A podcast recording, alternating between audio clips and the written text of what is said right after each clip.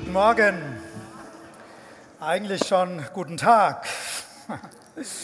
Der Tag ist schon fortgeschritten. Wem geht es gut? Das sind sehr viele. Wer würde sagen, naja, weiß nicht, vielleicht nicht ganz so gut? Einige auch. Traut man sich nicht in so einem äh, Forum hier. Hey, ich möchte euch sagen, es ist gut hier zu sein, weil wir einen guten Gott haben. In diesen vergangenen Tagen gab es ja einen Feiertag und dann so einen Brückentag. Und was macht man an solchen Tagen als Hausbesitzer und Gartenbesitzer? Man macht sich daran zu schaffen. So, wir haben Hecke geschnitten bei uns. Ich habe so eine Heckenschere, 60 Meter Hecke musste ich schneiden. Die war schon über die Horizonte gewuchert. Und es war richtig, richtig anstrengend. Ich konnte mich nicht mehr bewegen danach, aber es geht jetzt langsam wieder. Und dann habe ich auch noch den Rasen gedüngt. Und als ich so den Rasen gedüngt habe und mich auf die Predigt vorbereitet habe, sehr meditativ, düngen, predigen und so weiter, ähm, habe ich gedacht, genau das soll die Predigt heute sein. Ich möchte Dünger ausstreuen. Ich möchte etwas ausstreuen, von dem ich glaube, dass es Gottes Herzschlag ist, den wir immer wieder brauchen. Und so wie der Rasen immer wieder Dünger braucht, und er braucht es wirklich, weil der bei uns vegetiert er wirklich nur so, ähm, so ist es auch in unserem Leben. Wir brauchen immer wieder es neu, dass der Dünger der Liebe Gottes in unser Leben hineinkommt. Und ich möchte über die Liebe heute predigen, weil die Liebe das ist, was uns alle irgendwie mehr oder weniger miteinander verbindet. So unterschiedlich wie wir sein mögen, das alle haben wir gemeinsam. Wir werden gerne geliebt, oder? Wer wird nicht gerne geliebt?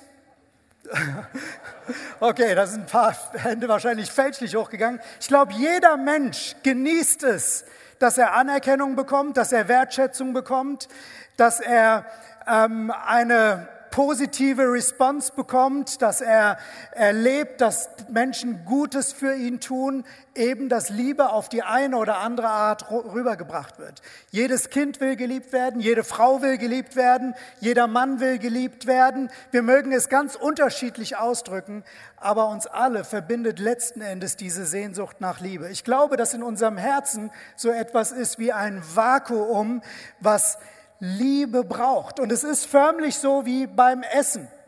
Wenn du eine Zeit lang nicht isst, was passiert dann? Du wirst hungrig.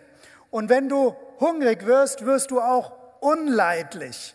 Und irgendwann hast du auch Verfallserscheinungen, wenn du zu lange nichts isst. Und so ähnlich ist es mit der Liebe. Die Liebe ist etwas, wir sind daraufhin angelegt, dass wir Liebe brauchen. Und wenn wir Liebe für eine Zeit lang nicht bekommen, empfangen, dann werden wir unleidlich. Und je länger das dauert, desto mehr Zerfallserscheinungen haben wir, desto grantiger werden wir, desto schlechter kommen wir mit dem Leben zurecht. Und ich glaube, dass hier ein Schlüssel ist, wo wir uns anschließen dürfen, immer wieder an Gott. Denn die Bibel nennt die Sache sehr klar beim Namen. Sie sagt, Gott ist Liebe. Gott ist Liebe. Menschen haben Liebe, können irgendwie Liebe weitergeben, aber Gott ist Liebe. Und wenn wir etwas empfangen wollen, regelmäßig aufgetankt werden wollen, dann sollten wir zu der Quelle gehen, zu, da, zu, dem, zu der Person, die wirkliche Liebe ist, und das ist Gott.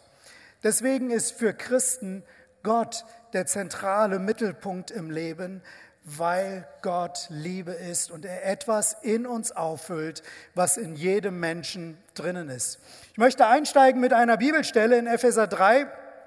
Drei Verse, die Verse 17 bis 19, ist ein Gebet von Paulus für die Gläubigen in Ephesus, auch ein Gebet für uns als Gläubige.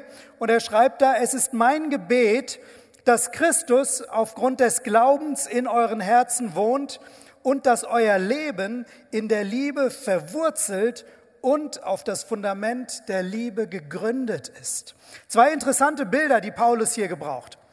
Er sagt, auf der einen Seite wünscht er sich, dass unser Leben in der Liebe verwurzelt ist. Das Bild ist das eines Baumes und da ist das Erdreich der Liebe Gottes und er will oder wünscht sich und betet dafür, dass wir als Christen unsere Wurzeln hineinstrecken können in das Erdreich der Liebe Gottes Warum? Weil wir in der Liebe Gottes Nahrung bekommen, wie ein Baum, der Nahrung aus dem Boden zieht. Aber nicht nur das, das gibt auch Halt, das gibt auch Standfestigkeit. Und ein Sturm kann einen Baum nicht einfach umwerfen. Und das liegt daran, dass er fest verwurzelt ist.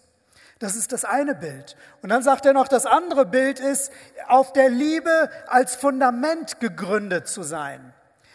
Vor 13 Jahren haben wir unser Haus gebaut und das Wichtigste an diesem Haus war meiner Meinung nach der Fernseher, aber das ist nicht so wichtig. Das Wichtigste war eigentlich das Fundament. Weil das Fundament sorgt dafür, dass das Haus dauerhaft steht.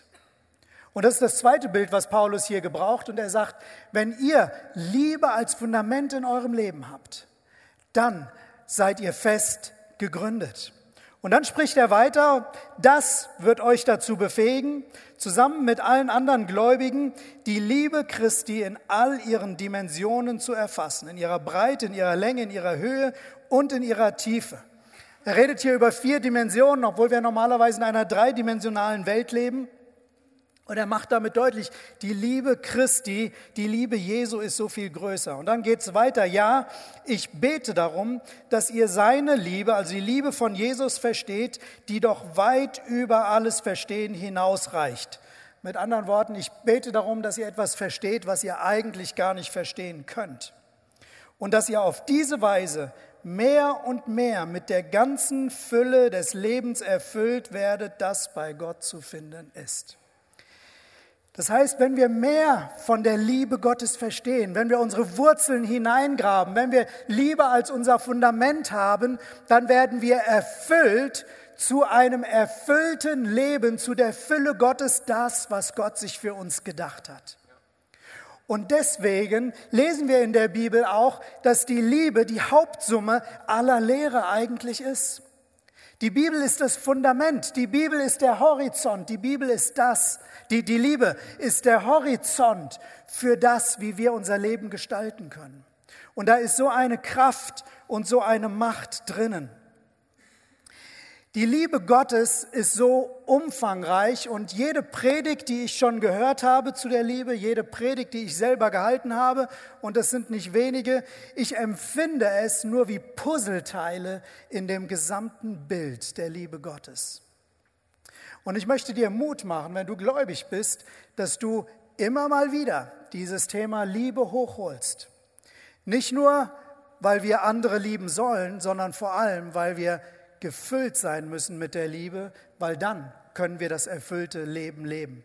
Einer unserer Pastoren hat ein hervorragendes Buch geschrieben. Ich habe auch das gelesen. Heilwerden am Vaterherzen Gottes. Der Markus, da vorne sitzt er, unser Pastor für die ganze Seelsorgearbeit hier, hat dieses Buch geschrieben. Da ist besonders die Vaterliebe Gottes uns vor Augen gemalt. Und was, wenn wir die Vaterliebe Gottes erleben und uns da hineinbewegen, was das an Heilung, an Freisetzung hervorbringt. Ich möchte dir Mut machen, dich damit auseinanderzusetzen. Das ist ein Puzzleteil von dem, wie Gottes Liebe in unserem Leben sich freisetzend und verändernd wirken kann. Und mit uns möchte ich heute gemeinsam etwas tiefer einsteigen, nicht allein in den Aspekt der Vaterliebe, sondern wir wollen uns Jesus anschauen. In Römer 8 lesen wir davon, dass Paulus darüber redet, dass Jesus Christus auf diese Welt gekommen ist und dass er für uns stellvertretend gestorben ist und dass er auferstanden ist. Und Paulus sagt, das ist der größte Beweis seiner Liebe. Und wenn Gott diesen Preis bezahlt hat, seine Liebe so unter Beweis gestellt hat, dann zeigt uns das, wie unumstößlich die Liebe Gottes ist. Dann kann es keine Krankheit geben, dann kann es keinen Tod geben, der uns von der Liebe Gottes trennt, dann kann es nichts geben, selbst Leid und Verfolgung und Schwierigkeiten ändert nichts daran, dass die Liebe Gottes unumstößlich ist. Und das Ganze gipfelt in zwei Versen am Ende des Kapitels, Römer 8, 38 und 39. Da sagt er, ja, ich bin überzeugt, dass weder Tod noch Leben, weder Engel noch unsichtbare Mächte, weder Gegenwärtiges, auch nichts Zukünftiges, auch keine gottfeindlichen Kräfte, weder Hohes noch Tiefes, noch sonst irgendetwas in der ganzen Schöpfung uns je von der Liebe Gottes trennen kann, die uns geschenkt ist in Jesus Christus. Es gibt nichts auf dieser Welt, was dich als gläubigen Menschen von der Liebe Gottes trennen kann. Die Liebe Gottes ist wie ein Ozean und wenn du mitten im Ozean schwimmst und du siehst keinen Horizont, dann kannst du ein bisschen was von dem erfassen, wie groß die Liebe Gottes ist, die du eigentlich gar nicht verstehen kannst, aber von der Paulus betet, dass wir sie verstehen. Und ich möchte mit euch einsteigen und gerade weil Paulus über die Liebe, die in Christus Jesus ist, redet, dass wir uns verschiedene Aspekte mal anschauen, wie Jesus geliebt hat und wen er geliebt hat, weil ich glaube, das kann unsere Herzen ganz neu erfüllen, dass wir tiefer verstehen, wie sehr er auch uns liebt. Und ich möchte beginnen damit, dass Jesus seine Feinde geliebt hat. Jesus liebte seine Feinde. In Matthäus 5, Vers 44 sagt Jesus, ich sage euch, liebt eure Feinde und betet für die, die euch verfolgen. Und wir sehen, dass er das nicht nur gesagt hat, sondern dass er das am Ende getan hat. Er hat für die gebetet, die ihn zu Unrecht verurteilt haben. Er hat für die gebetet, die ihn ausgepeitscht haben, die ihn gequält haben, die ihn gefoltert haben, die ihn ans Kreuz genagelt haben. Und er sagte, Vater, vergib ihnen, denn sie wissen nicht, was sie tun. Jesus ist nicht stehen geblieben bei dem Verhalten von Menschen, egal wie aggressiv und ungerecht das gegen ihn war, sondern er konnte den Menschen dahinter sehen und ihn immer noch lieben. Ungerechtigkeit und Leid, das uns zugefügt wird, ist eine der schwierigsten Sachen, damit umzugehen. Wenn du, denk doch mal kurz an jemanden, der dir richtig quer gekommen ist, der dich vielleicht betrogen hat, der dich verletzt hat, der dich emotional mit Füßen getreten hat jemanden, dem du überhaupt nicht über den Weg gehen willst. Menschlich gesehen ist es nicht normal, solche Menschen zu lieben. Es ist leicht, Menschen zu lieben, die uns auch lieben, die uns Gutes tun. Beschenk mich und ich hab dich lieb. Sag mir etwas Gutes und ich sag dir auch was Gutes zurück. Aber die Liebe Gottes ist noch so viel größer. Sie bleibt nicht stehen dabei, dass wir nur geliebt werden, wenn wir Gott auch lieben, sondern die Bibel sagt, dass Gott uns liebte, als wir noch Feinde waren. Ich weiß nicht, ob du mal bewusst ein Feind Gottes gewesen bist. Vielleicht hast du mal Gott gelästert, verachtet, geflucht oder was weiß ich, wie Dinge getan. Vielleicht hast du Gott auch bewusst den Rücken zugekehrt. Und die Sache ist die, all das, was du getan hast, konnte Gott nicht daran hindern, dich immer noch zu lieben. Er liebt dich, egal wie sehr du ihn ablehnst. Egal wie aktiv du sogar gegen ihn gehandelt hast. Ich gehe mal davon aus, dass die meisten von uns keine Feinde Gottes sind, sonst wären wir wahrscheinlich nicht hier. Aber der Gedanke ist der, wenn Gott sogar die Feinde hassen kann, wie viel mehr kann er uns lieben, die wir uns nach ihm ausstrecken, die wir mit ihm unterwegs sein wollen. Gottes Liebe ist einfach grenzenlos. Diese Liebe ist so außergewöhnlich. Menschen haben Gott den Rücken zugekehrt und haben zu Gott gesagt, lass mich in Ruhe. Und Gott hat gesagt, tut mir leid, das kann ich nicht.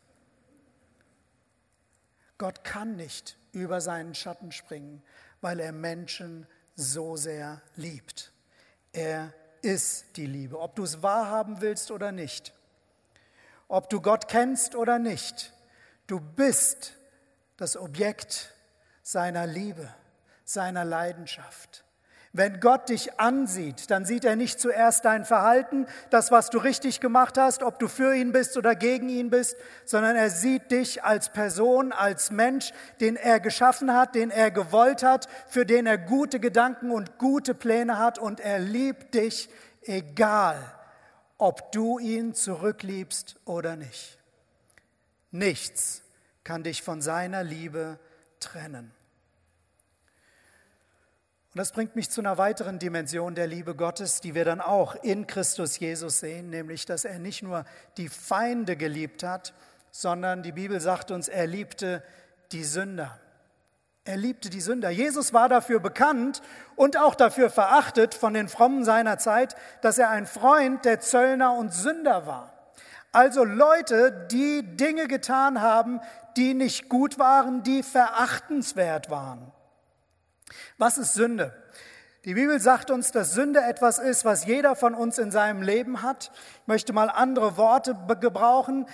Unvollkommenheit, Fehlerhaftigkeit. Was bedeutet das, dass wir Dinge denken, sagen und tun, von denen wir eigentlich wissen, das hätte nicht sein sollen. Das hätten wir nicht denken sollen. Wir sollten nicht so negativ über eine Person denken. Wir sollten nicht so negativ reden. Wir sollten nicht lügen. Wir sollten Dinge nicht tun, die wir getan haben. Und wenn wir als Menschen ehrlich in den Spiegel schauen, dann betrifft das jeden von uns.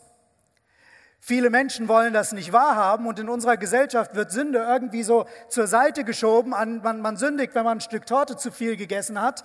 Ähm, oder wir kennen es von dem Begriff Verkehrssünder. Aber die Bibel sagt, es ist etwas, was in uns drinnen ist. Und was uns dazu bringt, immer wieder Dinge zu sagen, zu tun, zu denken, die eigentlich nicht gut sind. Und die Pharisäer in der damaligen Zeit, die Frommen in der damaligen Zeit, die waren Spezialisten drin. Die haben das Alte Testament genommen, das war ja die Bibel der damaligen Zeit, und haben versucht daraus abzuleiten, genau das richtige und das falsche Verhalten. Und die Bibel gibt uns ja viele Hinweise auf Dinge, die gut sind und die nicht gut sind. Und was sie gemacht haben, ist, sie haben Menschen beurteilt nach ihrem Verhalten. Und wenn sie sich nicht richtig verhalten haben, dann haben sie gesagt, nee, mit den Menschen will ich nichts zu tun haben. Nicht so Jesus. Jesus hat hinter das Verhalten geschaut. Und das Verhalten war kein Problem für ihn, Zeit mit diesen Menschen zu verbringen. Er hat nicht alles gut geheißen oder bejaht, was sie getan haben. Aber was Jesus ausgestrahlt hat und gegeben hat, war Liebe und Annahme, unabhängig davon, ob die Person sich richtig verhalten hat oder nicht. Zachäus war ein Zöllner, der verachtet war von den Religiösen. Warum? Weil er sein Zollamt missbraucht hat, um Leute zu betrügen, Geld einzusacken. Er ist reich geworden dadurch. Und Jesus meidet ihn nicht, sondern im Gegenteil, er lädt sich sogar bei ihm ein. Er geht diesen Schritt und sagt, hey Zachäus, bei dir würde ich heute gern essen. Wie wär's? Lädst du mich ein? Und Zachäus ist total überwältigt von dieser Annahme, weil die anderen Religiösen seiner Zeit haben ihn verachtet. Manchmal im Leben von uns Christen ist es so, dass wir Abstand nehmen von bestimmten Personen und manchmal ist das auch gut, weil wenn ich mich zum Beispiel in einem Umfeld bewegt habe, wo viel gelästert wurde am laufenden Band und ich werde Christ und ich merke, das erzeugt so eine negative Atmosphäre und es zieht mich immer runter und es zieht mich immer rein, dann kann es durchaus richtig sein, sich zurückzuziehen. Es kann richtig sein, eine Entscheidung zu treffen, nicht mehr mitzumachen weil man Positives und Aufbauendes will. Aber worauf wir achten sollten, ist, dass wir damit nicht Personen verurteilen, die vielleicht das immer noch tun. Jesus hat die Person nie abgelehnt für das, was sie getan hat. Er hat die Person geliebt, auch wenn er Dinge nicht gut geheißen hat, die die Person geliebt hat oder getan hat. Wenn wir ehrlich sind, dann müssten wir uns eigentlich alle mit dem Begriff Sünder identifizieren. Vielleicht hast du noch nie so drüber nachgedacht, aber eigentlich sind wir alle Sünder. Wir alle haben diese Dinge in uns. Und lass mich heute Morgen eins sagen, willkommen im Club der Geliebten Gottes.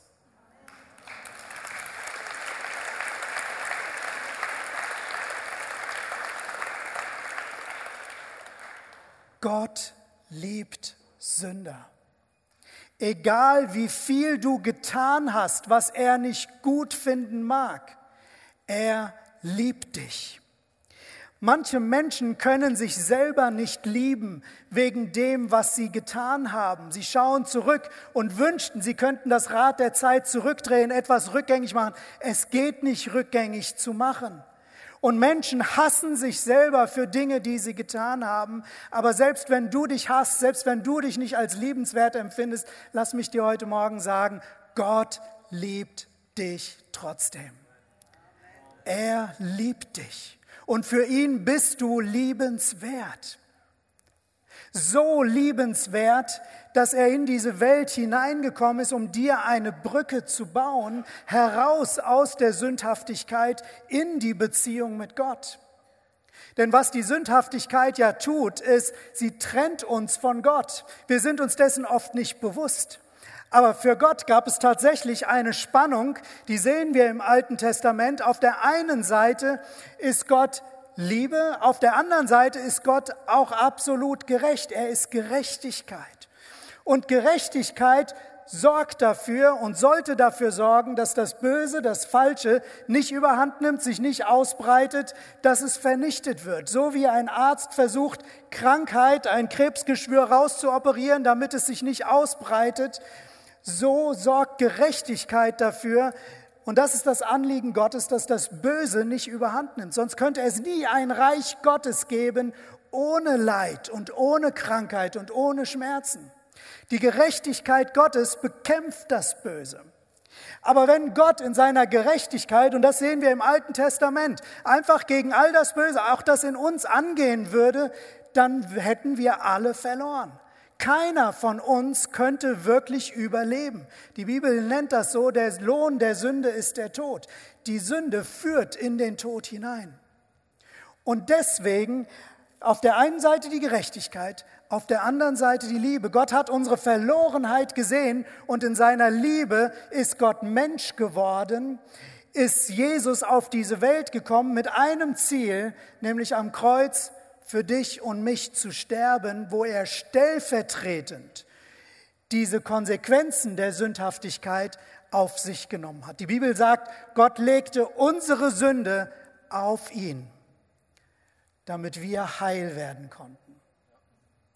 Die Liebe Gottes findet einen Weg. Jesus sagt, ich kümmere mich um das Problem der Gerechtigkeit. Dinge, die du falsch gemacht hast. Jesus sagt, ich kümmere mich darum. Ich nehme das am Kreuz auf mich. Ich übernehme diese Trennung von Gott. Und damit haben wir die Möglichkeit, in diese Beziehung zu Gott zu kommen. Wir haben plötzlich die Möglichkeit, die Liebe Gottes wieder in Empfang zu nehmen und merken, dass tatsächlich unser Verhalten und unser Versagen uns nicht länger von Gott trennt. Die Liebe Gottes hat einen Weg gebahnt in unser Leben hinein. Durch die Liebe Gottes dürfen wir zu Gott kommen. Durch die Liebe Gottes haben wir deshalb auch Zugang in das Reich Gottes, in den Himmel, in die Ewigkeit. Deswegen konnten wir vorhin, auch als wir von dem Tod von Birgit gehört haben, sagen, sie ist uns vorausgegangen, sie ist schon am Ziel angekommen. Was Gott für uns vorbereitet hat. Die Liebe Gottes bahnt einen Weg. Und wir dürfen uns auf den Weg machen zu Gott, wir dürfen in die Hand Gottes einschlagen und dann werden wir erleben, wie sehr die Liebe Gottes unabhängig ist von unserem Verhalten. Kaline und ich, wir haben vor 28, vor bald 29 Jahren geheiratet und Kurze Zeit nachdem wir geheiratet haben, ist etwas passiert, was ich nicht erwartet hatte. Wir haben uns gestritten. Also irgendwie geht man oft als junger Mann so mit vielen Illusionen in so eine Beziehung und denkt gar nicht, dass irgendwie das nur mal sein könnte, dass es in unserer Ehe regnet und nicht die Sonne scheint. Und so wie das so ist, wenn man anfängt sich zu streiten, dann gibt es so einen Vorwurfsping-Pong, man wirft sich gegenseitig Dinge vor. Und was ich damals erkennen durfte, glücklicherweise sehr früh, war, dass es zwei Worte gibt, die in solchen ähm, Beziehungsstressmomenten absolut tödlich sind. Und das ist nur ein Ehetipp nebenbei. Das sind die Worte immer und nie.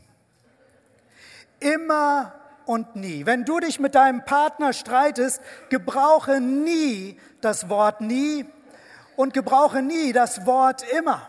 Weil was wir damit machen in so einem Vorwurfspingpong, wir nehmen Dinge aus der Vergangenheit, die mal gewesen sind, Verhalten, was wir, was uns verletzt hat oder was uns irgendwie gestört hat. Wir nehmen Dinge aus der Vergangenheit und wir formen daraus einen Vorwurf jetzt in der Gegenwart. Als ich darüber nachgedacht habe, habe ich eins verstanden. Gott wird nie Dinge aus unserer Vergangenheit nehmen und es uns zum Vorwurf machen in jetzt oder auch in der Zukunft. Und noch etwas, Gott wird auch nie Dinge aus unserer Zukunft nehmen, wo wir nochmal versagen werden und es uns zum Vorwurf machen. Die Dinge, die wir getan haben oder tun werden, ändern nichts daran, dass er uns liebt und dass er uns vergeben hat ein für allemal.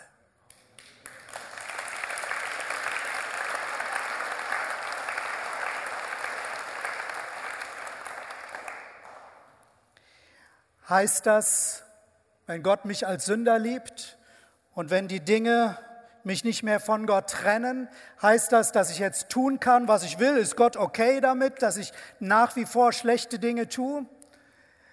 Gott findet nicht alles gut. Und das hat sich nicht geändert. Seine Wertvorstellungen, seine Moralvorstellungen, die wir in der Bibel haben, sie sind nach wie vor aktuell. Gott hat sich nicht geändert. Der Punkt ist, wir leben in einer anderen Beziehung mit ihm und wenn die Liebe in uns gewachsen ist, dann wird uns das befähigen, nochmal anders zu reagieren. Ich möchte es an einem Beispiel deutlich machen. Wenn ich in der Vergangenheit gelogen habe und immer wieder mit Lügen mein Leben gestaltet habe, dann hat das Auswirkungen auf mein Leben und nicht nur auf meins. Ich persönlich werde Schwierigkeiten haben, Menschen zu vertrauen, weil wenn ich lüge, weiß ich nicht, ob andere mich auch anlügen. Personen, die mal mitbekommen haben, dass ich gelogen habe, werden mir auch nicht vertrauen. Das heißt, allein im Zwischenmenschlichen ist es so, dass die Lüge Distanz bringt, Misstrauen bringt, Beziehungen zerstört. Wenn ich jetzt zum Glauben komme, dann nehme ich in Empfang, dass Jesus auch für meine Lügen gestorben ist. Ich empfange Vergebung. Aber wenn ich jetzt einfach weitermache wie bisher, lebe ich mit den gleichen Konsequenzen wie bisher. Es wird sich nichts in meinen Beziehungen ändern. Ich muss mit den Konsequenzen meines Verhaltens leben und auch damit leben, dass das Gott verletzt. Aber wenn ich die Liebe Gottes erlebt habe, wenn ich verstanden habe, was er für mich getan hat, dann reagiere ich auch mit Liebe und dann verstehe ich auch Gott, wenn dir das wichtig ist, der alles für mich gegeben hat, dann werde ich auch gemäß deinen Maßstäben leben und mich daran orientieren. Ich rede hier nicht von Dingen, die mir immer mal passieren, wenn ich in Dinge hineinfalle, in Muster, die nicht gut sind. Ich rede nicht von Süchten oder zwanghaften Mustern, wo jemand noch nicht ausgebrochen ist, wo es vielleicht einen seelsorgerlichen Weg braucht, sich da hineinzuentwickeln. Ich rede von Dingen, wo wir eine Entscheidung treffen können, will ich hier etwas ändern und Gott würdig leben oder nicht. Und ich muss verstehen, Gott hat Wertmaßstäbe, er ist heilig und ich darf mich daran orientieren. Ja, ich sollte mich daran orientieren als Folge der Liebe. Ich weiß, dass wenn ich falle, das tut der Liebe keinen Abbruch. Der Vater im Himmel wartet immer auf mich, wie der Vater in der Bibel auf den verlorenen Sohn wartet. Und ich darf immer wieder zu ihm kommen. weil seine Liebe unendlich ist. Aber ich muss mit Entscheidungen leben von Dingen, wie ich, oder muss mit den Konsequenzen leben, wie ich mich entscheide zu leben. Und Gott gibt uns seinen Heiligen Geist, auch um Dinge zu ändern als Folge seiner Liebe in uns. Aber es ist mir wichtig, dass wir verstehen, dass seine Liebe nicht davon abhängig ist, ob wir alles richtig machen oder nicht. Ich möchte, dass du das heute Morgen verstehst. Gottes Liebe ist nicht davon abhängig, ob du alles richtig machst oder nicht. Du kannst tausend Dinge falsch gemacht haben. Du magst dich selbst nicht als liebenswert empfinden. Er liebt dich dennoch. Du bist geliebt. Du magst es nicht wollen, aber du bist geliebt. Und lass mich zu einem dritten Aspekt der Liebe Jesu kommen. Wir haben gesehen, er liebt die Feinde. Wir haben gesehen, er liebt die Sünder. Und dann etwas Drittes, was mir in der Vorbereitung aufgefallen ist, er liebt die Kinder. Er liebt die Kinder. Ich möchte kurz eine Bibelstelle vorlesen aus Markus 10, wo Jesus sagt, lasst die Kinder zu mir kommen und wehret ihnen nicht, denn solcher ist das Reich Gottes. Wahrlich, ich sage euch, wer das Reich Gottes nicht annimmt wie ein Kind, wird nicht hineinkommen.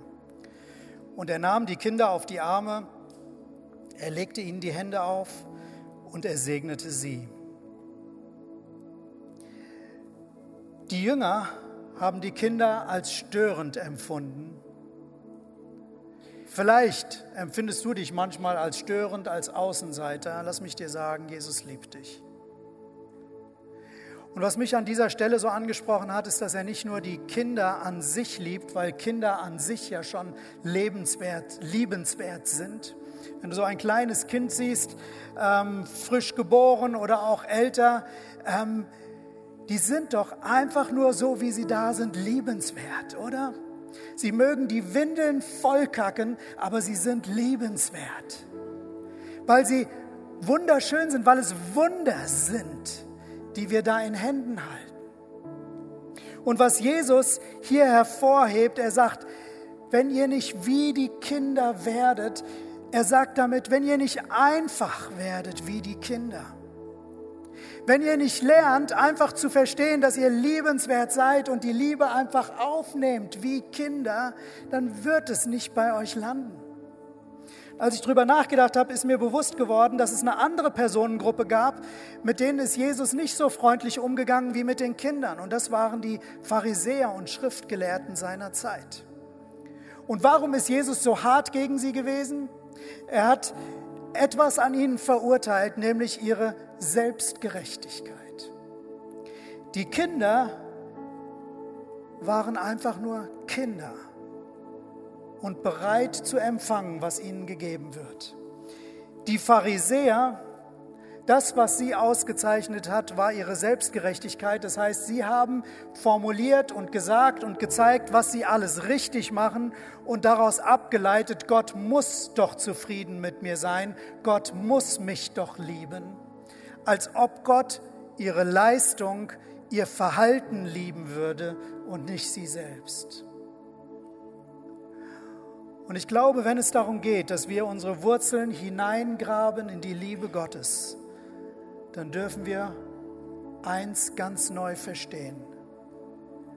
Wir werden nicht tiefer verwurzelt in der Liebe Gottes, dadurch, dass wir richtig handeln und alles richtig machen und dem Maßstab hundertprozentig entsprechen, sondern wir werden die Wurzeln tiefer haben, wenn wir wie Kinder einfach Empfangende sind.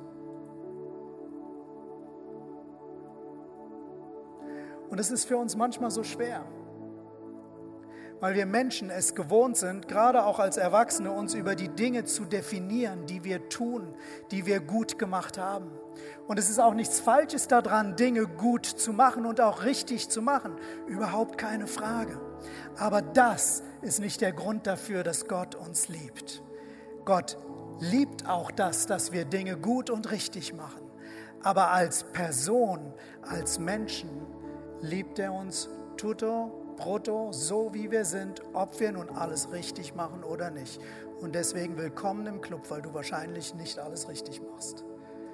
Du darfst wie ein Kind empfangen seine Liebe, die für dich da ist. Lass uns die Augen schließen. Vater im Himmel, ich danke dir einfach für deine Liebe. Ich danke dir, dass deine Liebe wirklich unerschöpflich groß ist. Ich danke dir, Herr, für diesen Ozean der Liebe, den wir gar nicht erfassen können, den wir gar nicht verstehen können.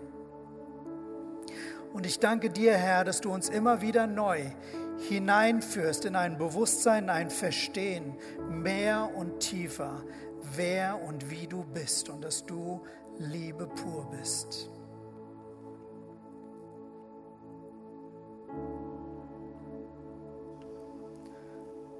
Danke, dass wir eintauchen dürfen heute in deine Liebe.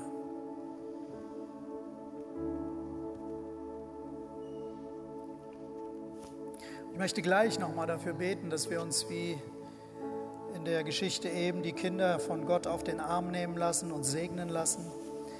Aber vorher möchte ich eine Frage stellen und das einfach in den Raum hineingeben. Vielleicht bist du heute hier und du weißt noch gar nicht, dass du ein Kind Gottes bist. Du hast vielleicht noch nie bewusst Ja gesagt zu Gott. Du hast vielleicht noch nie dein Leben wirklich in Gottes Hände gelegt, dein Leben Gott anvertraut und gesagt, von heute an will ich wirklich mit Gott leben. Gott lädt dich ein. Gott lädt dich ein, in diese Beziehung zu ihm zu kommen. Und ich möchte gerne von hier vorne für dich beten. Und ich möchte dich einfach einladen, dass du mir und auch Gott einfach ein Zeichen gibst, während alle die Augen geschlossen haben. Ich möchte euch bitten, einfach die Augen geschlossen zu halten. Dass du einfach kurz an deinem Platz die Hand hebst und sagst, ich möchte heute mit dieser Beziehung mit Gott starten. Wenn das dich betrifft, dann heb einfach kurz die Hand, damit ich das sehen kann. Dankeschön, ist noch jemand da? Heb einfach kurz deutlich die Hand. Dankeschön, Dankeschön, Dankeschön. Danke. Ist noch jemand da? Dankeschön. Dankeschön.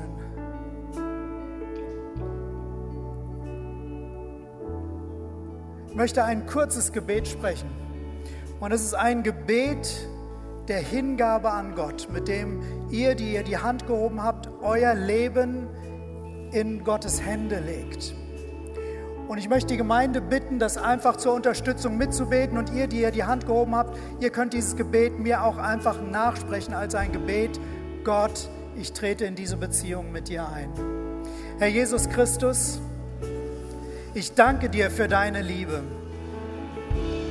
Und heute komme ich zu dir und ich vertraue dir mein Leben an.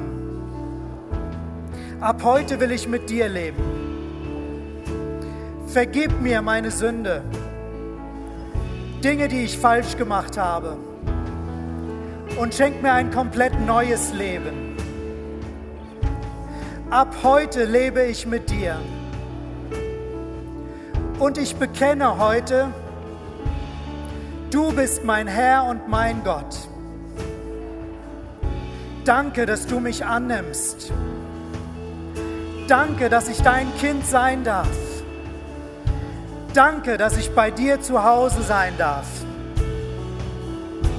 Ich preise dich dafür, dass ich dein Kind sein darf. Amen.